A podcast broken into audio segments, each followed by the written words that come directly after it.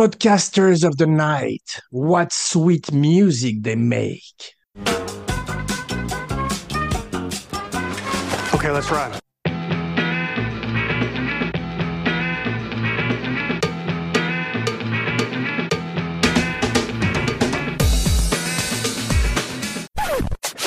Bonjour et bienvenue dans le podcast. Il y a une couille dans le podcast, le podcast entièrement dédié à la gloire et à la folle carrière du grand Nicolas Cage. En duplex de Shanghai et Paris, je suis votre hôte Jean Weber, le podcasteur qui monte à 11 au cajomètre. Et aujourd'hui, tout ce que vous avez toujours voulu savoir sur Rainfield 2022, réalisé par Chris McKay, sans jamais oser le demander. Some me the Dark One, others the Lord of Death. To most, I J'accueille aujourd'hui avec joie pour la première fois dans l'émission un homme assez fou pour venir parler avec moi du plus fou des acteurs, un confrère, le dîner de confrères, Fouad Boudard, cinébuddy et podcasteur extraordinaire. Alors, attachez vos ceintures. It's gonna be a wild ride, baby! Ravi de t'accueillir dans le show, mon nouveau cinébuddy. Merci, Jean, merci à toi, merci de ton invitation. Ravi de partager ce, ce show avec toi. Je suis ravi également que tu aies choisi ce film où Nick brille de mille feux. Alors, j'ai une première question pour toi, parce qu'on avait, on a évoqué plusieurs films, bien sûr, avant d'arriver sur celui-là, que tu as vu récemment, je crois. Pourquoi Rainfield? Euh, Rainfield, parce que euh, pour moi, c'est une, euh, c'est une sorte de consécration, d'évolution naturelle. Nicolas Cage était né pour jouer Dracula. Quand tu regardes sa filmographie, euh, sans parler de Embrasse-moi vampire, hein, qu'il a fait Ouais. euh, il y a, il y a quelques années, la figure du vampire euh, a, a souvent plané sur son travail, et sans parler de, de sa- sa- la, la grande influence qu'ont eu les acteurs du muet sur, sur son jeu. hein. Tu parlais de Conrad Veidt dans, dans, Absolument. dans ton précédent show. Donc, euh, il a produit L'ombre du vampire aussi, hein, le film sur le Exactement. tournage de Nosferatu. Donc, euh, Ouais. pour moi, quand, quand j'ai eu vent du projet, là, il y a, il y a, il y a un an et demi, deux ans, Quand tu as, quand tu eu Vampire du projet. absolument magnifique, magnifique. Et oui, donc, euh, pour moi, Nicolas Cage en Dracula, c'était un, c'est une sorte, un- une sorte d'alignement de planète, quoi. Il fallait, je devais voir ça. Absolument, il a, il a raté Superman, mais il n'a pas raté Dracula. J'ai appris grâce à toi qu'effectivement, Oui. il avait dit en interview, vas-y, raconte-nous, ça, ça m'a fasciné, ça. Oui, oui, euh, il a, il a déclaré en interview euh, très récemment euh, pour euh, le magazine Vulture, je crois. Alors, comme tu l'as dit, son Superman apparaît dans The Flash. Ouais. Enfin, sa doublure numérique, plus précisément, apparaît dans The Flash.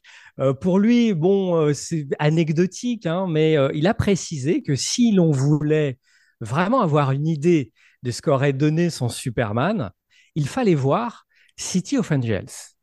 Hein, la Ouais. Cité des gens, c'est un film de quatre, euh, la Cité des, des anges, hein, pardon, un film de facile à Brad dire. Silberling, oui, absolument, Euh, de 98, hein, justement, c'est le film qui a remplacé Superman dans son agenda. Hein, il a fait C'est le, remake euh, du film de Wanders euh, avec Peter Falk, c'est ça? Euh, avec euh, Les Bruno ailes du Gans aussi, désir. je crois. Les Ouais, ailes c'est du ça, désir les que je n'ai pas vu, je précise, euh, qui, Ah, qui est, est un qui est- très beau qui se film. situe à Berlin, je crois. Voilà, où Colombo faisait un ange. D'accord, ok, bah écoute, Ouais. j'ai hâte de le voir, hein, en tout cas. Et euh, donc, c'est une production Warner également, hein, comme euh, l'était Superman. Et il a réinjecté dans la Cité des Anges tout, tout le travail, tout son travail préparatoire qu'il a effectué pour Superman. Et quand tu regardes le film, effectivement, on voit tout de suite qu'est-ce qui l'a attiré dans ce projet. Il joue un Ouais. être d'un autre monde, hein, il joue un Ouais. ange. Ouais. Il porte un long manteau comme ça qui, qui lui fait comme- un peu, qui lui donne l'apparence d'avoir une cape. Et il tombe amoureux d'une terrienne. hein. Euh, Ça rappelle la dynamique euh, euh, Lois Lane ouais. et, et Clark Kent. Donc, euh, il faut vraiment voir la Cité des Anges. C'est le Superman qu'il aurait dû euh, jouer. C'est drôle. Ça, c'est vachement intéressant. Je ne le savais pas, mais euh, tu as vu le documentaire sur euh, le fait que le film ne soit pas fait, une des plus grandes déceptions de Ah d'Abracadapod oui, et de Podcast. Euh, What Happened. Ah ouais. Ouais. D'ailleurs, Tim. Burton est dedans. Il y a, il y a, il y a John Pet- il y a Peter, euh, Ian Peters et, et Tim Burton hein, qui interviennent C'est ça, John. Peters qui voulait absolument, tu te rappelles, une araignée euh, géante et qui a fini par Oui, l'avoir pour les mystères de l'Ouest. oui, absolument. Il y, a, il y a- il y a des idées farfelues. Alors, je suis en train de lire une, une- une bio, une bio de, de John Peters. C'est un personnage assez haut en couleur, assez étrange. Et euh, Ouais. effectivement, euh, euh, une grande déception. hein. On- je pense qu'on ne s'en remettra jamais. hein. Le, le- l'annulation Oui. de Superman Lives. Pardon, Hein? encore plus grande déception que le Napoléon de Kubrick pour moi, le fait que je n'ai pas Oui, vu mon ah bah Nicolas oui, Cage. ouais. Absolument, c'est sans commune mesure. Mais revenons à nos vampires, revenons à Rainfield. Alors, avant qu'on parle un petit peu de l'historique du film, je voudrais, euh, moi, dire que Oui. j'ai énormément aimé le film aussi, mais comme toi, moi, j'ai surtout aimé euh, le Dracula et Rainfield, parce que le, le- mon seul problème avec le film, et on parlera après des, des points positifs, c'est qu'il y a un Mm. petit peu trois films en un, c'est-à-dire que tu as le film avec Aquafina, qui est une actrice que j'aime bien par ailleurs, si tu veux, je l'adore aussi. Ouais. Ouais, qui est formidable, qui a une présence qui s'est Ouais. très bien entendu avec Nick Cage d'ailleurs. Et tu as le Mhm. film euh, sur la guerre des gangs avec ce type qui est Ben Schwartz qui euh, qui joue, Oui. qui, est- qui a regardé euh, à mon avis Scarface en boucle avant de faire le rôle si tu veux, et qui fait un peu n'importe. Parce que tout le monde dans les films de Cage, tout le monde essaye de faire du Cage. Je sais pas si t'as remarqué, on ils essayent d'arriver à, à la D'être au hauteur du diapason, hein. Absolument. voilà. Ouais, absolument. Donc, euh, je regarde un petit peu les deux autres films et je ne regarde que ça se focus pas complètement sur Dracula et Rainfield parce qu'à chaque fois qu'ils sont tous les deux à l'écran, Nicolas Hoult, qui est formidable comme acteur, je l'aime beaucoup. Absolument. Ouais. On parlait de. Superman, mais euh, il a Oui. failli être Batman. Tu as vu, Nicolas Hoult, il est arrivé deuxième derrière Robert Pattinson au Ah, casting, ouais. D'accord. Si, si. Et très élégamment, il a déclaré d'ailleurs que Pattinson était formidable et qu'il n'aurait pas fait aussi bien. Mais on l'avait vu euh, en Warboy dans Fury Road, tu te rappelles? Oui, oui, il est, il est extraordinaire. Il est, il a fait aussi, euh, il a joué dans, dans, dans- dans les X-Men aussi. C'est ça, exactement. Euh, non, c'est un... il avait commencé, je crois, c'est un, un enfant acteur qui avait commencé dans About a Boy, tu te rappelles, avec euh, Hugh Grant, c'était lui l'enfant. Et il était formidable dedans. Effectivement, et il retrouve Nicolas Cage 20 ans après The Weatherman. Exactement. Exactement. Je sais que tu es un... Euh, Non, je, je- je disais juste pardon. que je sais que tu es un spécialiste mondial de Gore Ver- Verbinski, parce que tu prépares une série d'émissions sur lui, ce qui est une très bonne idée. C'est un grand metteur en scène, mésestimé à mon avis. Mais effectivement, il... Hoult a joué le fils de Cage, ils s'appellent tous les deux Nicolas, dans The Weatherman, comme tu disais. Ouais. Weatherman, Nicolas Hoult, euh, je sais pas ce que tu en penses, mais il ressemble de plus en plus à Tom Cruise. hein. On dirait un, on dirait une espèce de jeune Tom Cruise. Et il est, il a un visage assez, euh, assez fascinant hein, à la caméra. Et il est beau et en plus il a quelque chose d'étrange parce que dans ce personnage de Reinfield, c'est drôle Ouais. parce que euh, on va parler un petit peu des Reinfield à Oui, travers l'histoire du cinéma si tu veux parce que moi ça m'intéresse beaucoup. Je suis un très grand fan des, des films de vampires. J'ai des questions d'ailleurs pour toi dans le cours de l'émission. Mais euh, tu sais un petit peu comme euh, avec Tante May qu'ils ont rajeuni pour en faire finalement Marisa Tomei à l'arrivée dans Spider-Man. oui, Hollywood a tendance à rendre les gens de plus en plus beaux et de plus en plus jeunes. Parce que quand tu lis, parce que là, Hoult est très séduisant en Rainfield, c'est pour ça que cette histoire d'amour avec Aquafina est tout à fait crédible.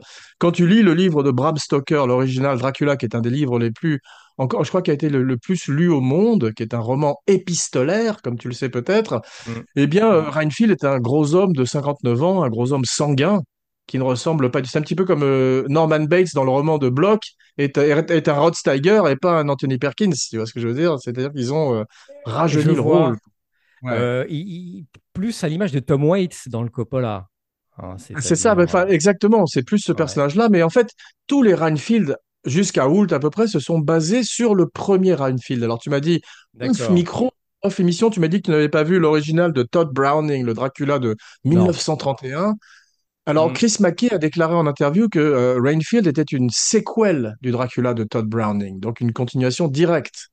Ce qui explique Ah, effectivement. pourquoi, ouais, au début du film, euh, Cage et Hoult ont été surimposés, tu as vu, ils ont été insérés dans l'image, dans le film original, ce qui est assez étonnant.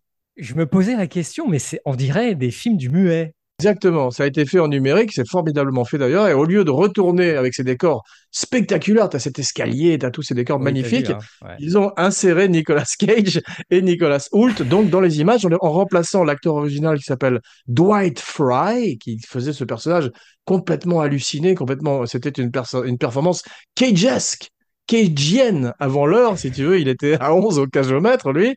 Et euh, Hoult, donc à un moment d'ailleurs, quand il est dans l'escalier en noir et blanc, Hoult refait cette tête hallucinée de Dwight Fry. Et la plupart des Rainfield qui ont suivi se sont basés sur, sur Dwight Fry. Alors, un des plus étonnants pour moi, tu le connais peut-être, est-ce que tu avais vu le Nosferatu avec Klaus Kinski, celui de Werner Herzog? Oui, je l'ai vu avec euh, Klaus Kinski et Isabelle Adjani. Effectivement, je l'ai vu il y a très ça. longtemps, il faudrait que je le revoie. Tu te rappelles de qui jouait euh, Rainfield dans le film? Ah non, C'est un artiste halluciné qui était un dessinateur et également le scénariste du Locataire de Polanski. C'est un type qui s'appelle Roland. Topor. Roland Roland Topor. Oui. ouais. Et qui le fait euh, totalement hystérique. Il est tout le temps en train de rire avec Koskinski et il énerve énormément Kloskinski, ça se voit à l'image. Et je pense qu'il pouvait pas supporter sur le plateau non plus. Tu sais, quand, quand on, quand on voit à l'image que des gens ne peuvent pas se s'entendre du tout. Et il amène une espèce d'hystérie dans le film, et il est formidable parce qu'il a un côté, euh, il, il ressemble, for- il ressemble plus au personnage tel que l'a écrit Bram Stoker, c'est-à-dire qu'il a ce côté euh, presque euh, un peu sanguin, tu vois, que, que pouvait avoir le personnage au départ, et puis il a l'âge du rôle, donc euh, il est formidable. Tu avais parlé de Tom Waits, qu'on voit trop peu, je trouve, dans le Dracula de Coppola. vrai, ouais, il a quelques vignettes comme ça. Il est formidable, Tom Waits. hein. Va- vachement bien. Avec il- sa voix très caractéristique comme ça. Ah, ouais. my lord, ah, thank you. Ah, tu le fais bien. Extraordinaire. Si je ferme les yeux, j'ai l'impression d'avoir Tom euh, Waits dans la pièce. Il est extraordinaire, Tom Waits, euh, dans, le- dans le Ça fait partie de ces acteurs musiciens qui ont une carrière très très intéressante. Euh, à chaque fois qu'ils arrivent dans des films, il se passe toujours quelque chose et ils choisissent bien leur rôle. Il y en a un autre comme ça qui est Flea, tu sais, le bassiste des Red Hot Chili Peppers, Oui, qui est dans les Retours voit dans Back to the là. Future, dans Ouais. My Own Private Idaho. et- Très étrange. Ouais. Exactement. Il est même dans Babylone. Il fait le producteur qui, orga- qui organise l'orgie au début de Babylone, le, Ah, le j'ai pas film. fait gaffe. Ah, ok, Ouais, d'accord. ça- il au revenait. Tu as eu, euh, donc, dans une version comique, tu l'as vu, euh, euh, Dracula Dead and Loving It. C'est celui de Mel Brooks. Je me rappelle pas du titre en français. C'est avec Oui, Leslie avec euh, Nielsen. Leslie, Ni- Leslie Nielsen, Ouais. euh, mort et heureux de l'être. Oui, oui, je l'ai Ah, vu voilà. en salle, celui-là, qui, qui, euh, qui parodie en droite ligne quasiment euh, oui, beaucoup de scènes du Coppola. Ouais. C'est moins bien que Frankenstein Ouais. Jr. C'est le moment où Mel Brooks est déjà un peu sur la redescente, malheureusement. Mais je me rappelle d'un Rainfield réjouissant qui était joué par un acteur qui s'appelle Peter McNichol, que tu connais peut-être. Oui, absolument. Peter McNichol, euh, que donc je me souviens notamment dans Dragon Slayer, dans SOS Exact. Phantom 2. Bravo. Euh, pareil, ouais, il a un style de jeu très particulier aussi, ouais. C'est bien. Tu, tu- tu connais bien tes classiques. Bravo. Je me suis intéressé un peu à l'origine du film Rainfield, qui est assez étonnante. Est-ce que tu as entendu parler euh, d'un truc qui s'appelle le Dark Universe? Et oui, de sinistre mémoire, absolument. C'est des- ce projet est tombé dans, dans l'eau, en fait. hein. Et euh, la momie, la momie avec Tom Cruise devait être le grand film inaugural de tout cette. euh, Parlons-en un peu parce que c'était euh, parfaitement ridicule avec, on se rappelle de Russell Crowe en Oui. Jekyll et Hyde qui était Ah oui, Mais il était à pleurer de rire. Si tu prends le film au second degré, tu rigoles parce que C'est qui a déjà au moins 58 ans dans le film, tout le monde l'appelle euh, Young Man. T'as vu, il se fait appeler Young Man par les gens. Ça, ça doit être une obligation contractuelle, tu sais. Exactement. Donc c'est très drôle et euh, en fait Rainfield devait faire partie du Dark Universe. C'était une dé- déclinaison Ah, en fait euh, parce que tout- toutes ces euh, toutes ces histoires qui sont dans, le- dans le domaine public donnent Mm. fit- effectivement des films puisque tu n'as pas à payer d'ayant droit. On a même vu que récemment il y a le Voyage du Déméter qui est sorti en Amérique qui s'est Oui, planté aussi. Malheureusement qui s'est planté comme Rainfield. Les films n'ont pas marché ni l'un ni l'autre. J'ai pas vu le Voyage du. Déméter. Il paraît que c'est un petit peu une ah ouais c'est une énième déclinaison d'Alien paraît-il. euh. Alors oui, effectivement, c'est très al- alien-like et c'est assez, euh, assez décevant. euh, c'est assez décevant. Euh, c'est Ouais. vraiment, c'est assez formulaïque et automatique. il n'y a pas vraiment de grosses surprises. Dracula est très bien fait. hein, il y a un Ouais. Dracula qui est, qui est très animal, hein, qui Plus proche de Nosferatu, non? Plus proche de, de Max Schreck au niveau du look de l'original. Euh, oui, tout à fait, absolument, et qui, est- et qui, est- qui a un look beaucoup plus animal, qui plus, euh, qui, qui ressemble plus à une chauve-souris géante. euh, Ouais, ouais. ça, j'ai j'ai trouvé le design très réussi. On peut, on peut s'en passer. Hein, mais alors, on, on ne rate pas grand-chose si on ne l'a pas vu. Euh, comme Ouais. quoi, preuve, preuve en est encore une fois que Dracula, c'est un mythe éternel, quoi. On aura Bien toujours des sûr. films sur Dracula, quoi. Mais c'est vrai que donc euh, le Dark Universe, on se rappelle de cette photo ridicule, tu sais, où il y avait Johnny Depp, Javier Bardem. Oui, Je crois qu'il y avait une seule fille qui était Sofia Boutella, donc qui a fini par être dans La Momie. oui, oui. Il y avait ouais. Tom Cruise j'y et cru, ils je posaient t'avoue, j'y ai tous. euh, cru. hein. Cru. Mais moi, j'étais plutôt enthousiaste, parce que je suis toujours ravi de retrouver les monstres de l'Universal. En fait, Mm. euh, The Shape of Water de Guillermo del Toro a réussi à rebooter la créature du lagon noir de façon sexuelle. Donc là, le film était très réussi. Et j'aurais bien vu effectivement un film de Frankenstein. Le, le plus ridicule de tout, c'était Van Helsing, tu te rappelles, avec euh, Hugh Ah Jackman oui, qui. euh, mais oui, de Stephen Sommers. Mais tu sais que j'adore ce film. J'adore ce film. Je l'adore. Je l'adore. Tout Non mais est je, à je peux 12. comprendre, je peux hein. comprendre. Mais moi qui suis un énorme fan du personnage de Van Helsing, j'espérais un truc qui soit un petit peu moins euh, opérette. Mais Mais moi, c'est tout ce qui me plaît dans ce film. C'est euh, c'est un film qui a, qui a 20 ans maintenant et j'adore, je, je l'ai, hein, je le possède, je, je veille à toujours avoir la dernière édition disponible. Et euh, euh, j'adore, je sais pas pourquoi, il y a une folie dans ce film, un over-the-topisme, si je Ah puis ouais, dire, sûr. qui est assez réjouissant. J'ai bien, j'avais beaucoup aimé la scène avec Dr. Jekyll et Mr. Hyde, qui était en image de synthèse. J'adore Euh, le personnage de Jekyll et. Hyde. Ouais, c'est ça, ouais.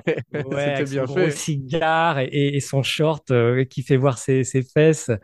Je Mais, suis un mais euh, énorme fan de, de Jekyll et Hyde, en fait. J'ai même fait un film euh, Ah, américain qui s'appelle Bipolar, que j'ai dirigé, qui était une version found footage de Jekyll et Hyde, où j'avais demandé à l'acteur principal qui s'appelle Andrew J. West, qui était un des mecs qui jouait dans Walking Dead, dans une des saisons de Walking Dead, je lui avais de, de D'accord. demandé de jouer euh, Hyde sans maquillage. C'est-à-dire juste, on pouvait, par, par des sourires, par des, des maniérismes, des postures, on se rend compte qu'il est devenu le mal à l'état pur. Et il est fantastique, le type. Il ressemble un peu à Anthony Perkins dans, dans Psychose.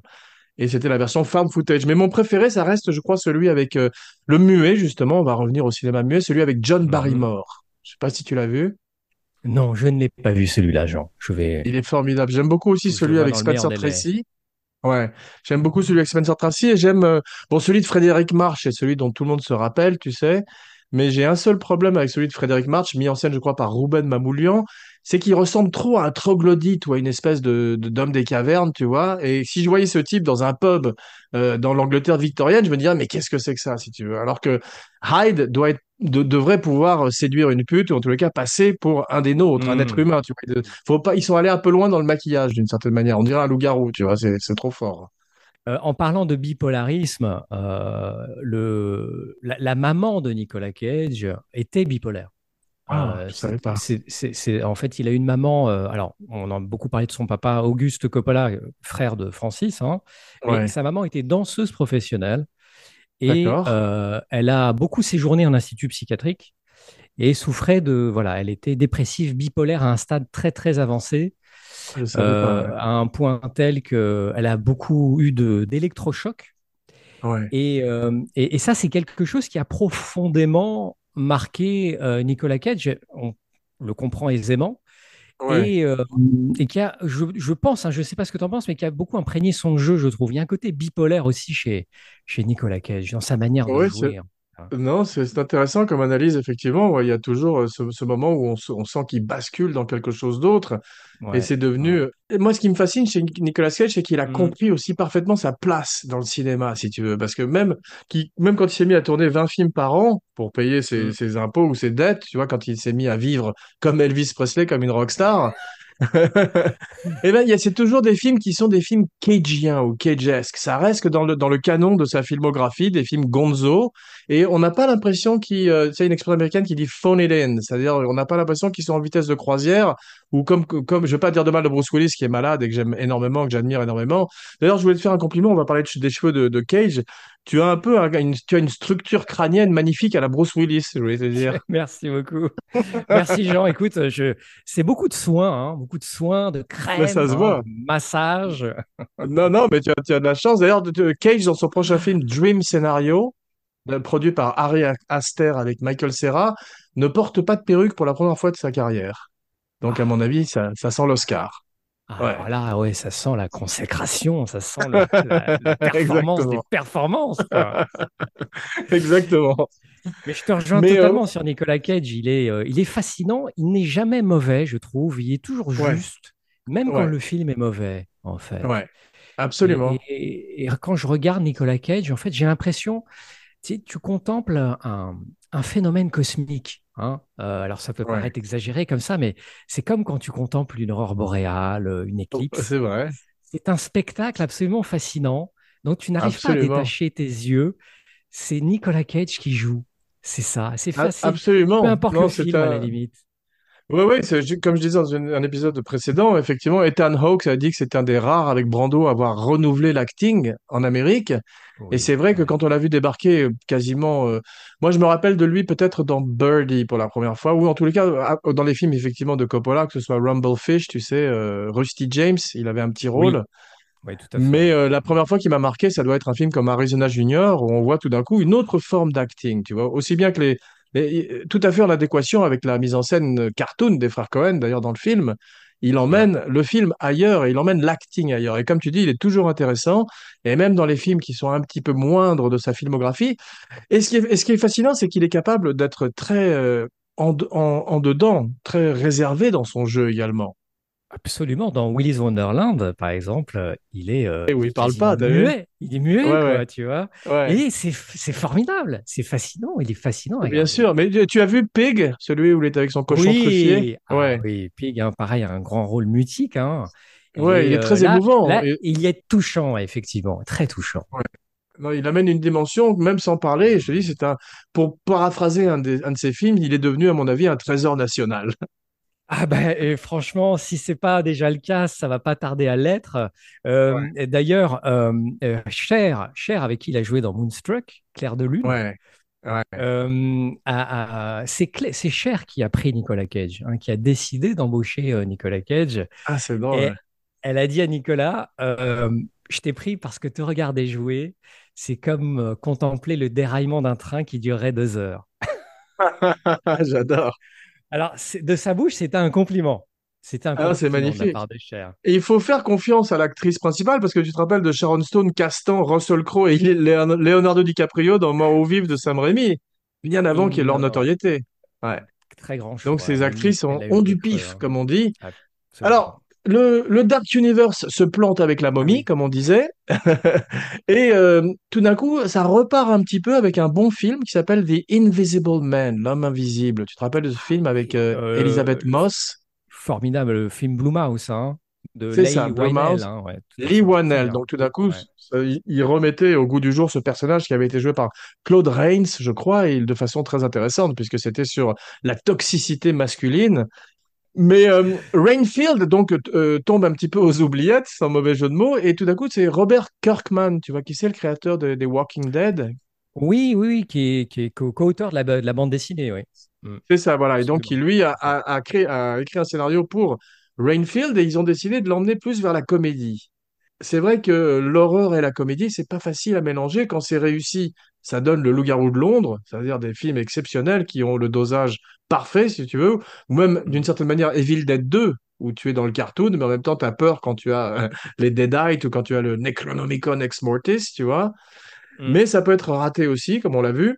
Il y en a un que j'aime bien, je sais pas si tu l'as vu, qui s'appelle Dale and Tucker versus Evil. The World euh, versus Evil. Oui, oui, je l'ai vu là, les deux rednecks. Hein, les deux rednecks. euh, Bravo. Ah, il est génial celui-là. Euh, J'adore. génial, Ouais. c'est super.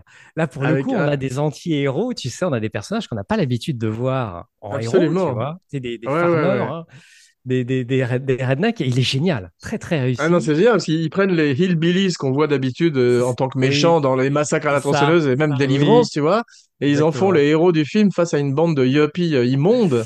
Il n'y a pas une suite d'ailleurs, non? Je sais plus. Ils ont parlé longtemps d'une suite et j'ai regretté qu'ils ne l'aient pas faite parce que suite, ça. pour moi, c'était les nouveaux Abbott et Costello, tu sais, quand ils affrontaient la momie ou Frankenstein. Et là, justement, un bon exemple de comédie et d'humour, c'était Abbott et Costello. Tu sais que euh, Abbott et Costello euh, euh, contre Frankenstein ou contre, je sais plus, contre Dracula, d'ailleurs, on pourra revenir à l'émission, c'est une des Hmm. influences premières de Tarantino sur Pulp Fiction. Ah, Il l'a cité. Ouais, ouais, il l'a cité Ah pour, pour justement ce mélange de comédie et de sérieux d'horreur, parce qu'effectivement, quand tu avais Be- euh, Bela Lugosi à l'écran, c'était le Bela Lugosi, il jouait sérieux, tu vois, il jouait ce, Hmm. le rôle du vampire qu'on connaît, et en face de lui, tu avais ces deux clowns qui étaient formidables, tu vois. Et d'ailleurs, quand tu vois Frankenstein Junior, c'est très sérieux, c'est un hommage, c'est un des meilleurs films de Frankenstein, au même titre que La fiancée de Frankenstein, parce que Mel Brooks l'a fait sérieux, c'est beau, il a repris les décors, il est allé chercher le type Il qui avait fabriqué les. Ouais, très respectueux et c'est ça, il y a, il y a un cachet qui fait que ça s'inscrit dans la série des films. De même que Rainfield est donc une sequel, une suite du film et euh, mélange formidablement, je trouve, l'humour et euh, l'horreur. Quels sont tes films de vampires préférés? On peut faire une petite euh, tangente là.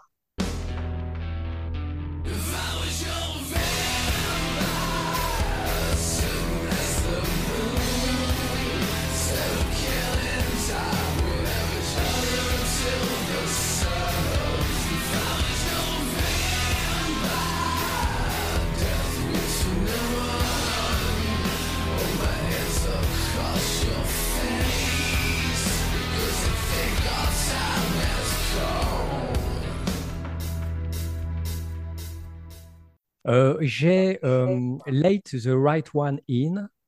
Ah, c'est drôle, Euh, c'est mon préféré aussi. J'allais le un film dire. suédois, suédois Ah, j'adore. j'ai oublié le nom du réalisateur, mais, mais euh, qui a été remaké par euh, Matt Reeves hein, d'ailleurs. hein. Le, remake américain est pas mal non plus. Pas mal, beaucoup. pas mal. Euh, c'est Morse, je crois, le titre. hein. Morse, le titre original. C'est une, C'est une possible. entre une, euh, une femme vampire, une, fillette vampire et un petit Ouais. garçon. C'est Ouais. bouleversant, c'est très émouvant. Extraordinaire. C'est mon préféré. c'est- Ah, euh, bah, bah, tu vois, c'est Ouais. c'est- c'est merveilleux. J'aime beaucoup aussi euh, Vampire, vous avez dit Vampire, Ouais. petite Madeleine des années 80, là, qui est avec, euh, avec le frère de, comment il s'appelle, de Suzanne Sarandon, là, Chris Sarandon. Oh, C'est ça, c'est Fright Night, j'adore, bien Fright sûr, avec Night, Roddy, voilà, McDowall et puis euh, Oui, avec- ouais, non, c'était formidable. Voilà, un très bon mélange d'humour et d'horreur aussi. Ça fonctionne très bien ici dans le cas. La Ouais. suite euh, est pas mal non plus. Euh, voilà, c'est les deux qui me viennent à l'esprit euh, spontanément. Le, le- le Dracula de Coppola hein, aussi, qui est, qui est merveilleux. hein. Moi, je Ouais. je sais pas si tu l'as aimé. Moi, je l'ai découvert en salle. C'est un film Pour moi, c'est le marqué. dernier, euh, le dernier grand film de Coppola. Et c'est vrai qu'il y a des choses magnifiques dedans. Il y a des choses qui sont un peu moins réussies. J'aime un peu moins Hopkins en Van Helsing, qui en fait des tonnes quand même.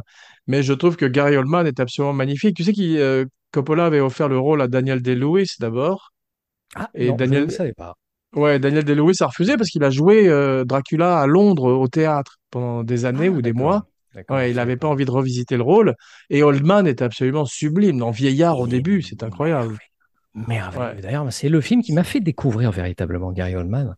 Ah ouais. Il joue quatre, il, est- il a trois ou quatre rôles hein, dans ce film. Ouais, Il est, incroyable. euh, il est extraordinaire. Et j'aime le côté romantique de ce film aussi. C'est une histoire Bien d'amour sûr. en fait. hein. Oldman a dit qu'il avait accepté le rôle simplement pour dire I've crossed ocean of times to be with you. J'ai traversé des océans de temps pour être avec toi. C'est une phrase extrêmement romantique. c'est vrai. Et d'ailleurs, il la prononce euh, dans le film. Il, il prononce cette phrase d'une manière très intense et très forte. hein. Maintenant, je comprends Ouais. mieux. Je comprends mieux pourquoi. Voilà, et, Nicolas Cage a dit qu'il y a beaucoup de gens qui avaient joué Dracula avant lui et qui voulaient amener quelque chose de différent parce qu'effectivement, entre Bela Lugosi, entre Gary Oldman, Christopher Lee, qui est son préféré à, à Nicolas Cage, beaucoup de gens ont joué Dracula et beaucoup de gens ont bien joué Dracula. Mais je trouve que euh, Cage, qui ressemble un peu à Lugosi par instant, je trouve, je sais pas si c'est... Et oui, j'allais te le dire, oui, ça m'a Ouais. frappé. La, les- la petite séquence d'ouverture du film, on le voit euh, Ouais, justement dans extraordinaire. ces, ces images d'archives. Je me suis dit, mais il, re- il ressemble à Bela Lugosi, quoi. Euh, Ouais. il, est, il y a des plans, il est effrayant. Oui, il y a des plans, Ouais. il a fait peur. hein. Il, fait très peur. Des plans, il est, très, il, est, il- est drôle également, tu vois. Absolument, mais je trouve ce qu'il... film, il, tu Ouais. vois. C'est ça, mais il pose vraiment son cachet et sa marque sur le film et sur le personnage, parce qu'il y restera pour moi, même si le film n'a pas très bien marché et qu'il est un rôle secondaire, parce que dans le film c'est quand même un ensemble cast, il y a plusieurs acteurs dedans.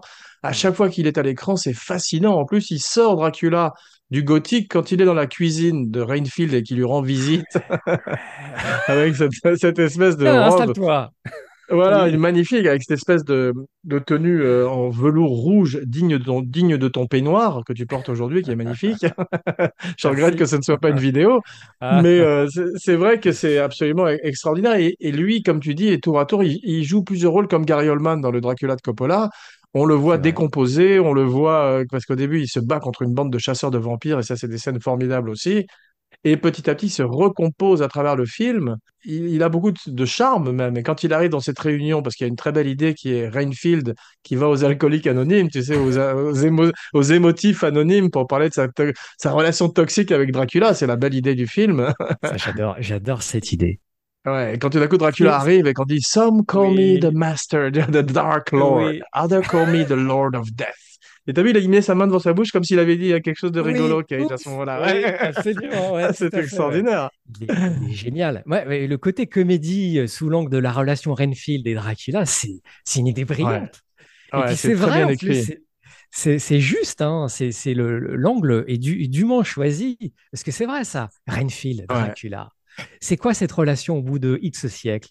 Mais j'adore, moi, c'est c'est ce qu'on appelle le- en anglais le familiar, le familier, qui est cet être Oui, qui devient, ce qui, qui est sous la coupelle du vampire et qui est celui ouais. qui garde son cercueil dans la journée et qui doit s'occuper de lui amener. Voilà. Oui, Donc c'est un personnage qui est magnifique parce que c'est un personnage qui est damné, à qui on promet à chaque fois l'éternité et qui finit par se faire baiser par Dracula toujours. Et ça m'amène à oui. un autre film de vampire que j'adore qui mélange magnifiquement la comédie et l'horreur, qui est What We Do in the Shadows, tu sais, de Taika Oui, Waititi. les- l'espèce de faux documentaire là, c'est ça, de Ouais, footage. Ça, j'adore. Ils en ont fait une série qui est très bien aussi avec Matt Berry. Je sais pas si tu as vu la série, Ah qui est non, très drôle aussi. série. Elle, elle vaut le coup. Mais le film était vachement bien réussi et il y avait justement ce personnage de familier qu'on voyait qui était ces pauvres types qui étaient totalement sous l'emprise du vampire et qu'on retrouve donc dans le film et qui sont vraiment des personnages tragiques et magnifiques parce que c'est nous, le spectateur, qui tout d'un coup, tu vois, se font. Euh, accro et puis il est, euh, il est, il figure, il est- c'est un peu un junkie de Dracula un peu là, Ouais, Renfield. hein. Il est vraiment, il est, sens qu'il est accro à lui. euh. Moi, j'aime beaucoup l'idée de situer le film à la Nouvelle-Orléans. C'est Ouais. une, c'est une super idée, hein, parce que la Nouvelle-Orléans, avec tout ce que ça charrie de Bien sûr, mais ça rappelle euh, imaginaire. le travail de Anne Rice avec Lestat. Tu parlais d'une petite fille vampire. Oui, Kirsten Dunst dans euh, Interview avec le vampire était sublime. Et les films en général se passent à la Nouvelle-Orléans puisque c'était le fief d'Anne Rice, c'est là où elle habitait. Et c'est également le fief de Nicolas Cage. Ça nous ramène à notre, à notre Ah, pote Cage parce qu'il a, il a acheté une des maisons les plus hantées de la Nouvelle-Orléans, de la maison de Lalaurie. Il a fini par la vendre. Il a un, mausé- un mausolée de cristal à la Nouvelle-Orléans dans lequel il veut être enterré un jour. Mais à mon avis, il est immortel, donc euh, ça risque de ne pas arriver. Oui, oui, oui. Puis il y a des rumeurs très sérieuses qui l'ont vu en ta- dans des tableaux du XVIIIe siècle. hein. Exactement, Donc ou en euh, photo, c'est pendant la guerre de sécession. Ouais, ouais. Oui, absolument. Et ça, c'est vrai, il faut le savoir. hein. C'est véridique, Il faut le dire. Il a- faut le dire, hein, parce que tout le monde croit que c'est fake, etc. Non, non, non, c'est vrai.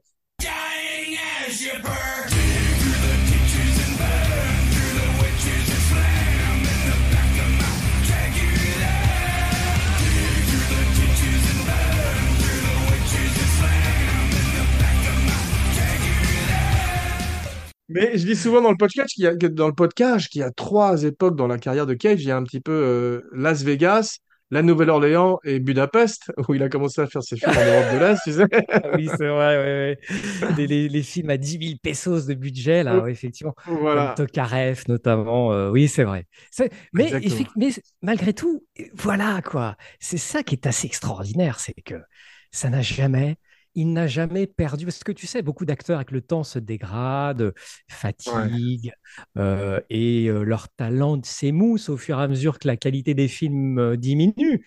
Mais Nicolas ouais. Cage, non, ce n'est jamais le cas. C'est ça qui est C'est ça. Absolument, c'est bien dit. C'est comme si le feu, tu vois, tout d'un coup, et- le, le feu est toujours sur du bleu, tu sais, sur les, sur les, les- que dans la disais, oui. cuisinière. Voilà, Ouais, et c'est c'est, et de ça. temps en temps, ça, ça part dans le, à 11 au cajomètre, mais ça, ça ne s'est jamais éteint. Alors que tu as des gens, malheureusement, on voit un type qui a essayé de devenir Cage à la place de Cage, un type comme John Cusack, qui est un très grand acteur, a du mal à se trouver euh, aujourd'hui dans sa carrière, alors que Cage Hmm. a toujours des Cage-essences, des renaissances cagiennes, tu vois, qui arrivent à intervalles réguliers. D'abord parce qu'il aime profondément l'acting et qu'il a, il, euh, il aurait pu être très amer par rapport à son parcours entre son Oscar sur Living Las Vegas, le fait qu'il y ait eu de tels hauts et de tels bas dans sa carrière et dans sa vie, mais on a l'impression que la flamme, la passion est toujours là et qu'il aime profondément le cinéma et faire du cinéma. Tu as vu euh, Massif Talent, son dernier euh, film avec Pedro Oui, Pascal? alors Ouais, oui, j'y suis allé avec peut-être une, tr- une trop grande attente. Euh, moi aussi, ouais. peu, ça m'a un peu déçu, je t'avoue. Je suis d'accord avec toi. par Ouais, l'exercice. Je trouve que, tu vois, ça méritait, enfin, sans jugement de valeur, hein, sans, par rapport au réalisateur que je ne connais pas, mais, mais ça méritait que une plus grosse pointure s'empare de, de, de ce type de projet. Et je trouvais le film trop petit par rapport à, ouais. à Nicolas Cage, tu Alors, sais. il n'y a pas la folie nécessaire, effectivement. vain, Et, ouais. absolument. Et puis, euh, le fait que tout d'un coup, il soit, euh, il fasse partie de la blague, tu sais, comme on dit, in on the joke, comme on dit en anglais, Oui, est ouais, un peu, un peu gênant, en fait. Et c'est pour ça que Cage voulait pas faire le film au départ, parce qu'il avait l'impression, effectivement, que tout d'un coup, comme un magicien, tu passes tu- de l'autre côté du rideau et tu montres comment il fait le tour un petit peu, et c'est un peu décevant. Tu vois, euh, Pedro Pascal est bien, idée. Oui, il est pas mal. Il y a une belle idée du film qui est de lui, donner un double. hein, ouais, double. je trouve que le film n'en fait pas grand-chose. Alors, le Nicolas Cage qu'on voulait voir dans ce film-là, il est dans les mémoires de Jim Carrey. Hein, Jim ah Carrey ouais, a publié des mémoires il y a trois quatre ans, que ça, ça s'appelle Mémoire floue. ah ouais, Euh, c'est édité au Seuil. Et alors, ce sont des mémoires un peu particulières. Ce sont des, c'est ce qu'on appelle un roman à clé, hein, je crois. ouais, Euh, ce sont, c'est- ce- il, il a publié ses mémoires sous forme de roman. Hein. Ce ne sont pas, ce n'est pas une autobiographie classique. C'est un roman dans lequel Jim Carrey hein, est le personnage principal. Il raconte sa c'est vie. drôle, c'est cool. Et on y croise, bah, on y croise Steven Spielberg, Will Smith, Gwyneth Paltrow. On y croise Tom Cruise, mais pas sous le nom Tom Cruise. hein. Je pense qu'il à mon avis, il n'a pas dû être autorisé à, à Ouais, mentionner Tom Cruise, mais c'est John Leclerc. Je crois qu'il est mentionné euh, sous le nom de John Leclerc, quelque chose comme ça. Et il y a Nicolas Cage. Il y a ah, Nicolas drôle. Cage dans ce roman euh, où il parle de son amour des arts. euh, Nicolas Cage collectionne les armes japonaises, hein, je crois, les sabres. Ouais, et il collectionne plein de choses, euh, des, des- des Ouais. crânes de dinosaures, des serpents, des corbeaux, des, de D'accord. l'art. Ouais, ouais. Et voilà, Nicolas Cage est dans, le, dans les mémoires de Jim Carrey. Il faut lire les mémoires de Jim, Carrey. Ah, Et ça là, on m'intéresse, a hein. le, on a le Nicolas Cage qu'on aurait aimé voir dans ce film, tu vois. C'est drôle. La dernière fois que je l'ai vu, c'était dans Sonic, Mm. tu sais, The Ah Hedgehog. oui, Sonic, il- d'ailleurs, il, est- il est il est formidable, hein, d'ailleurs. Ouais, ouais. j'ai regardé, le- Qui nous ramène, euh, pour lui. qui nous ramène à Rainfield, puisque Ben Schwartz, qui fait le gangster dans Rainfield, fait la voix de Sonic en anglais. Ah, ok, je savais pas. Ouais, Euh, ouais, c'est alors, un a, il y comique a euh, Ben Schwartz américain. et il y a l'actrice qui joue sa mère, qui est, euh, qui est extraordinaire. C'est elle qui était dans 24 heures. Moi, je me rappelais d'elle dans, dans, le- dans la, la série avec Kiefer Sutherland, non? Alors, je n'ai pas, je n'ai jamais vu 24 heures. Ah bah ouais, Euh, ouais. mais elle a une voix incroyable. Elle aurait pu faire la voix de, de Meghan dans Les Exorcistes. En fait, elle aurait pu faire la voix de Pazuzu. Elle a une voix incroyable.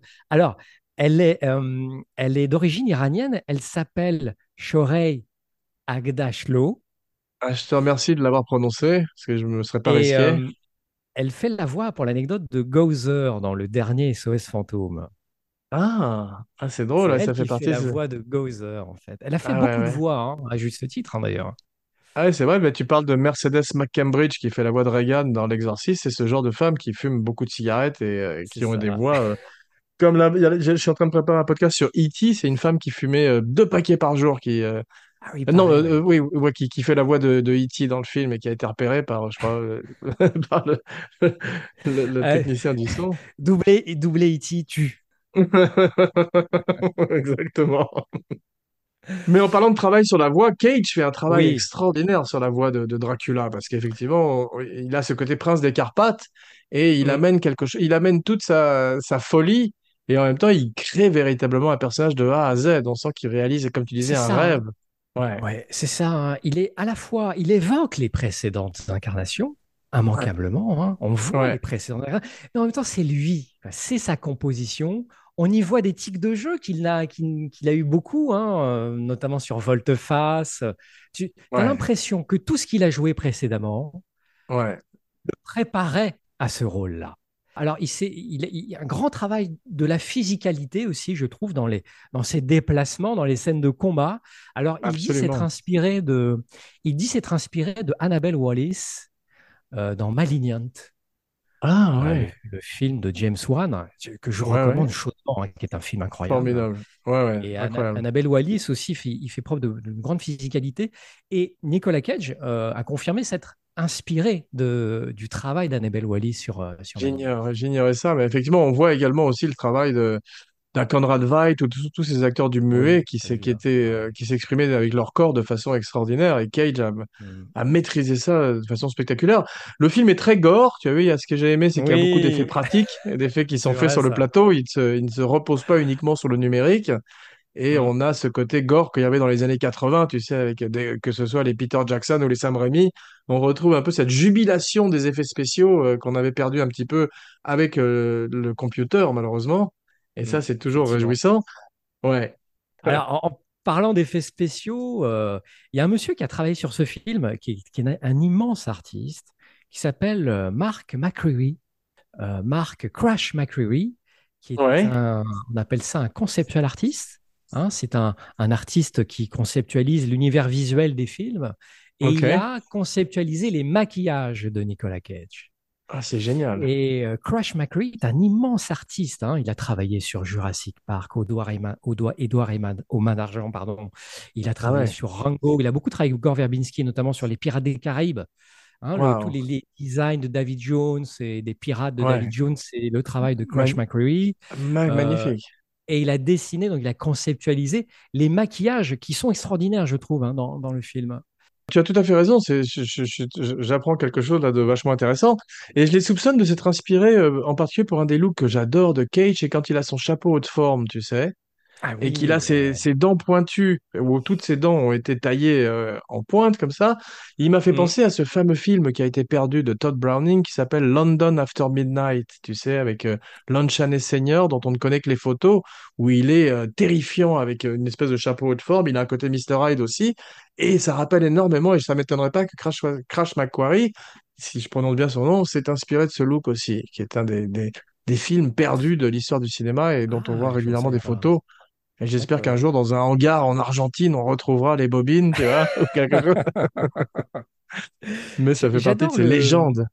Et, et- et j'aime beaucoup sa, sa tanière, la tanière de Dracula. Tu sais, on dirait Ouais. une espèce de- très voodooesque comme ça. Euh, Le travail C'est sur vrai, la lumière, euh, l'éclairage, et je trouve qu'il est plutôt bien vu et très Je intéressant. suis d'accord, mais ça m'aurait pas déplu que le film se focus encore plus sur Dracula et Renfield et, et, et un petit peu moins sur Ben Schwartz. Veux dire, il en fait vraiment des caisses, Ben Schwartz, si tu veux, et euh, c'est un autre film. On est dans un autre film tout d'un coup, alors que Renfield et Dracula, joués par Cage et Hoult, ont une grande dignité, je trouve, amènent quelque chose de, de classique au, au, au truc. C'est Et, vrai, euh, oui. et je serais bien resté plus longtemps avec eux, en fait, si tu veux. Oui, je vois ce que tu veux dire. Moi, moi, moi aussi, effectivement, euh, on, on dévie, on change de point de vue hein, à chaque fois au fur et à mesure de l'histoire. Alors, un peu déçu par la musique. Euh, la musique est signée Marco Beltrami, hein, pourtant, qui Ouais. je trouve, alors qui alterne un musical orchestral et un petit peu de. Alors, il y a, il y a des tubes, hein, il y a des, des tubes pop. Ouais. Euh, je trouve que la musique, euh, voilà, aurait pu à plus aller vers le gothique et vers le, tu sais, vraiment le Absolument. l'illustratif. euh, voilà, je, voilà. J'attendais un, un plus gros effort sur, sur la Je musique. suis d'accord. Le seul truc, c'est qu'ils font un clin d'œil au, au- au Dracula original, puisque au, au début, on entend le lac des cygnes, et c'est la musique Oui, qu'il y a dans le film de, de Todd Browning également. Et euh, il y a un truc qui est drôle, c'est qu'il y a le film a une très grande haine pour le ska, t'as vu? Tout au long du Oui, film, le de qui est fustigé sans arrêt, effectivement. euh. Mais en tout cas, dans c'est un film que je recommande, une des grandes performances de Nicolas Cage de sa Oui, carrière, qui en compte plus d'une. Mm. Tu as vu Sympathy for the Devil ou pas encore? Pas encore, pas encore. Tu l'as, tu l'as magnifique. aimé, toi, je crois. hein? Bah, j'ai beaucoup aimé. euh, le film est un petit film. On voit que c'est vraiment tourné avec Oui, euh, 3 francs 6 sous. Et, euh, mais Joel Kinnaman est pas mal dans le rôle de- de- d'un mec normal, entre guillemets. Et Cage est magnifique parce qu'il joue une espèce de personnage à la Max Cady, tu sais, euh, un type qui a une revanche et on sait pas très bien pourquoi il arrive dans la vie d'un pauvre type comme ça. Mais il est magnifique. Il a une perruque rousse étonnante. Il est dans la période petite barbe de sa carrière, Cage. T'as vu, il a toujours cette petite barbe maintenant. oui, Et il est bien. formidable parce que là, c'est un solide. Il est, il est carrément euh, presque tout seul à l'écran face avec ce type. Tu vois, c'est presque du théâtre. Et euh, deux, Cage est fait, magnifique. hein. Voilà, voilà. un, Et donc, euh, ping-pong à deux. Ça, c'est... J'aime bien les et il films est ça. hein. toujours sublime, quoi. C'est un... Ça rappelle un peu The Hitcher. Tu vois ce film avec Oui? The Hitcher, Voilà. tout à fait, ouais, c'est un peu cet Ah, esprit-là. Voilà, donc je le recommande également. Puis euh, j'ai hâte de faire un jour, peut-être avec toi, si tu l'as vu, Mandy. Tu sais, qui est une des renaissances de Nicolas Cage. Mandy, oui, effectivement, Mandy, je, je vais le voir très vite, très prochainement. Ouais, Je me, je me le suis procuré, hein, je me le suis procuré.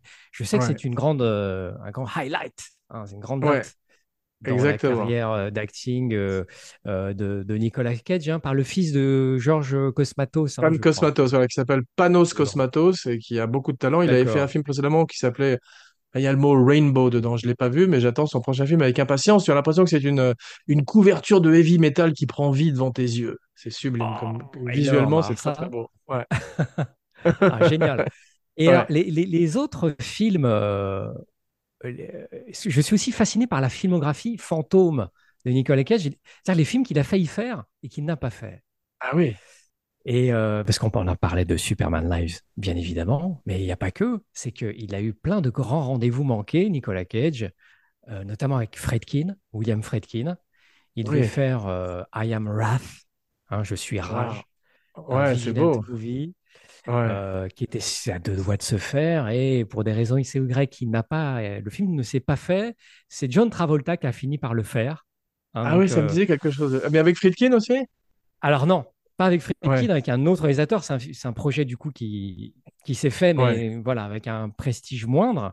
Mais c'est John Travolta qui, qui, prend le rôle qu'aurait dû jouer Nicolas Cage. Travolta qui a donné après Face Off une tournure un peu cagesque à sa carrière, comme s'il était véritablement devenu euh, Nicolas Cage pendant le film, mais euh, qui avec moins de succès que Cage, je trouve. Bien que j'adore aussi Travolta, hein, ceci dit.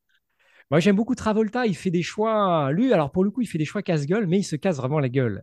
tu vois Ouais, exactement. Je sais pas si tu as vu le film qu'il a fait où il joue un fan, tu sais. Si, bien sûr. Un film mis en scène par le chanteur de Limp Bizkit. D'accord. Fred Burns. C'est très embarrassant. Hein.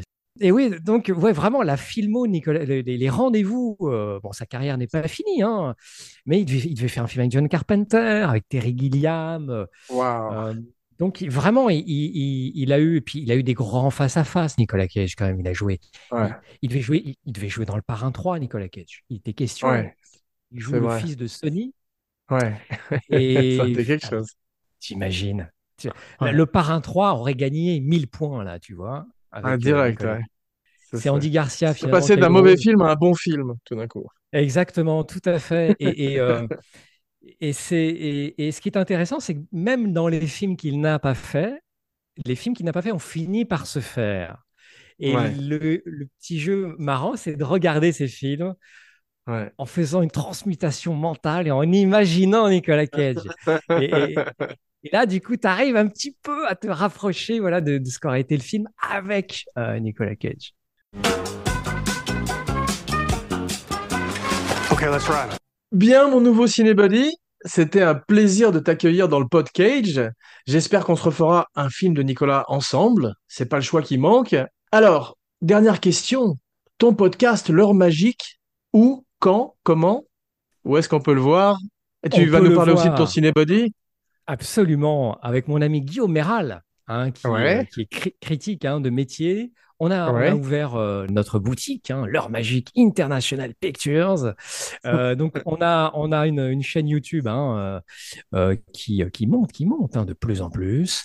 Et je vais passer bientôt à l'audio également au format audio comme, comme toi en fait. Hein. pour, je pense que voilà, ce qu'on fait c'est plus vraiment du format audio. Donc ça s'appelle l'heure magique. c'est sur YouTube.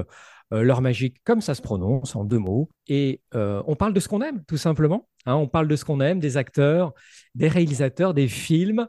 Euh, on aime bien mettre en lumière des réalisateurs euh, sous-estimés. Ou, euh, hein, on, a, on a fait un show sur Richard Donner ouais. il y a quelques temps. D'ailleurs, j'aimerais beaucoup qu'on arrive à 666 vues. Hein, ça ferait très plaisir à Damien. Donc, allez-y, les amis. on a fait, là, on va faire un show sur Gore Verbinski. On a fait deux shows sur Antoine Foucault. Euh, voilà, on aime bien mettre en lumière euh, ce qu'on a appelé les rois sans couronne, si tu veux. Euh, voilà, des cinéastes qu'on aime beaucoup, mais qui sont un peu sous-estimés. Et, puis voilà, on parle de ce qu'on aime tout simplement. On a eu des, on a des invités, on a eu le plaisir de recevoir Stéphane Strecker qui est venu nous voir. on a parlé de Hit avec lui. Hit sur lequel Laurent Vachaud a tiré à balles réelles. Hein on s'en rappelle, Wayne. Ah, je m'en rappelle, hein, mes oreilles saignent encore. et, et, donc, c'est sur YouTube. Euh, voilà. Donc, euh, c'est. Euh, voilà. Nous, on est amateurs, hein, on est des cinéphiles. Hein, en tous les cas, Abracadapod recommande L'Heure Magique, un vrai podcast avec deux vrais passionnés de cinéma à ne rater sous aucun prétexte. Euh, nous, on se retrouve dans quelques jours pour un nouveau podcast et surtout une nouvelle formule pour Abracadapod avec tous les cinébuddies, plein de surprises. Alors, en attendant, n'oubliez pas de liker, de partager, de commenter, de follower et de vous abonner partout où vous écoutez le podcast. Et surtout, attachez vos ceintures.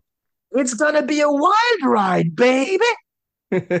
J'essaie de monter à 11 au cajomètre. Et si tu as besoin de tester la puissance de tes micros, c'est un, bon, bon truc à faire.